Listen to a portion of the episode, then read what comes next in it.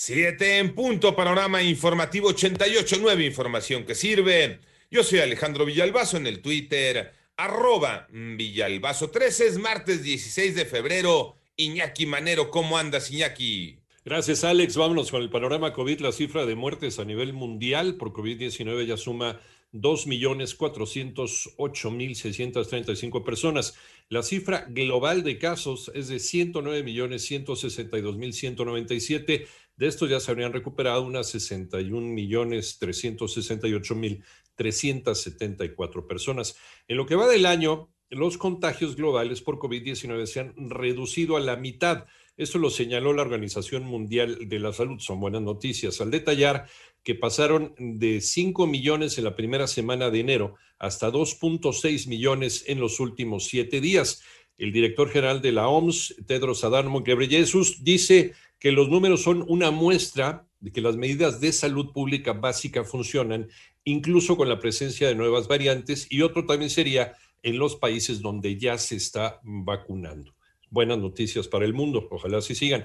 ¿Cómo van las cifras de la pandemia en México, Moni Barrera? La Secretaría de Salud informó que ya se notificaron 1.995.892 casos confirmados de COVID en el país y 174.000 fallecimientos. Se estima que este lunes se aplicaron más de 23.000 vacunas a adultos mayores y se recomienda a esta población acudir a módulos de vacunación alimentados e hidratados. La vacuna de AstraZeneca hasta el momento no ha registrado ningún evento de importancia, monitoreando los eventos supuestamente asociados a vacunación e inmunización en el registro de emergencia, lo equivalente al registro sanitario, no se indica que haya una contraindicación específica como sí la hay en el caso de Pfizer, que es la condición de historia de alergia grave. Pudieran tener de enfermedades preexistentes, llegar en las mejores condiciones posibles, bien dormido, bien comido, hidratado. Así lo dijo Hugo López Gatel, subsecretario de Prevención y Promoción de la Salud. En 889 Noticias, Mónica Barrera. Bueno, y en el panorama nacional, un apagón dejó ayer sin electricidad a casi 5 millones de personas en seis estados del norte de la República Mexicana, después de que una ola polar en los Estados Unidos interrumpiera el suministro de gas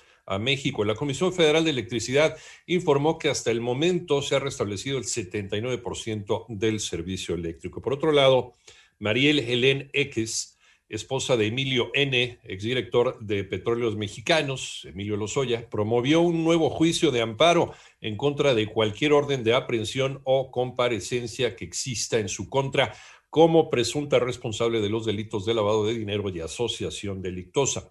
En tanto, la Unidad de Inteligencia Financiera de la Secretaría de Hacienda y Crédito Público congeló las cuentas bancarias de sujetos y empresas por fraude en supuesta venta de vacunas y tanques de oxígeno. La dependencia señaló en un comunicado que tiene conocimiento de constantes denuncias por fraude derivadas de la alta demanda. Los padres de los niños con cáncer volvieron a alzar la voz. Manolo Hernández. El desabasto de medicamentos oncológicos ha causado la muerte de 1.600 niños, ya que durante el 2020 la falta de medicamentos oncológicos pediátricos incrementó un 410%, denunciaron padres de niños con cáncer. Israel Rivas, vocero del Movimiento por la Salud, señaló que este problema se ha presentado en todas las instituciones de salud públicas y la situación más grave se registró durante el primer semestre del año pasado. De igual modo lamentó que funcionarios federales, diputados y senadores guarden silencio ante esta lamentable situación por lo que parecería que no existe el problema del cáncer infantil en México. Nos duele mucho este silencio asesino del gobierno federal ante 839 días de desabasto y de intermitencia en los medicamentos y quimioterapias. En 88.9 Noticias, Manuel Hernández. En el panorama internacional, una serie de tormentas invernales sin precedente azota a Estados Unidos desde ayer lunes con nieve y hielo en Texas y temperaturas extremadamente bajas de costa a costa de la Unión Americana.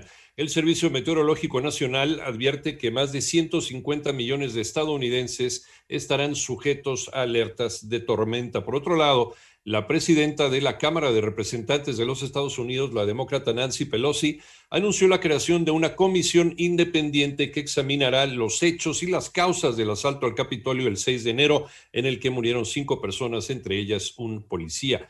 En tanto, un civil fallecido y varios eh, heridos, entre ellos un soldado estadounidense, por la caída de varios misiles en la capital de Kurdistán, eh, del Kurdistán iraquí, Erbil. Informaron las autoridades de esta región autónoma del norte de Irak.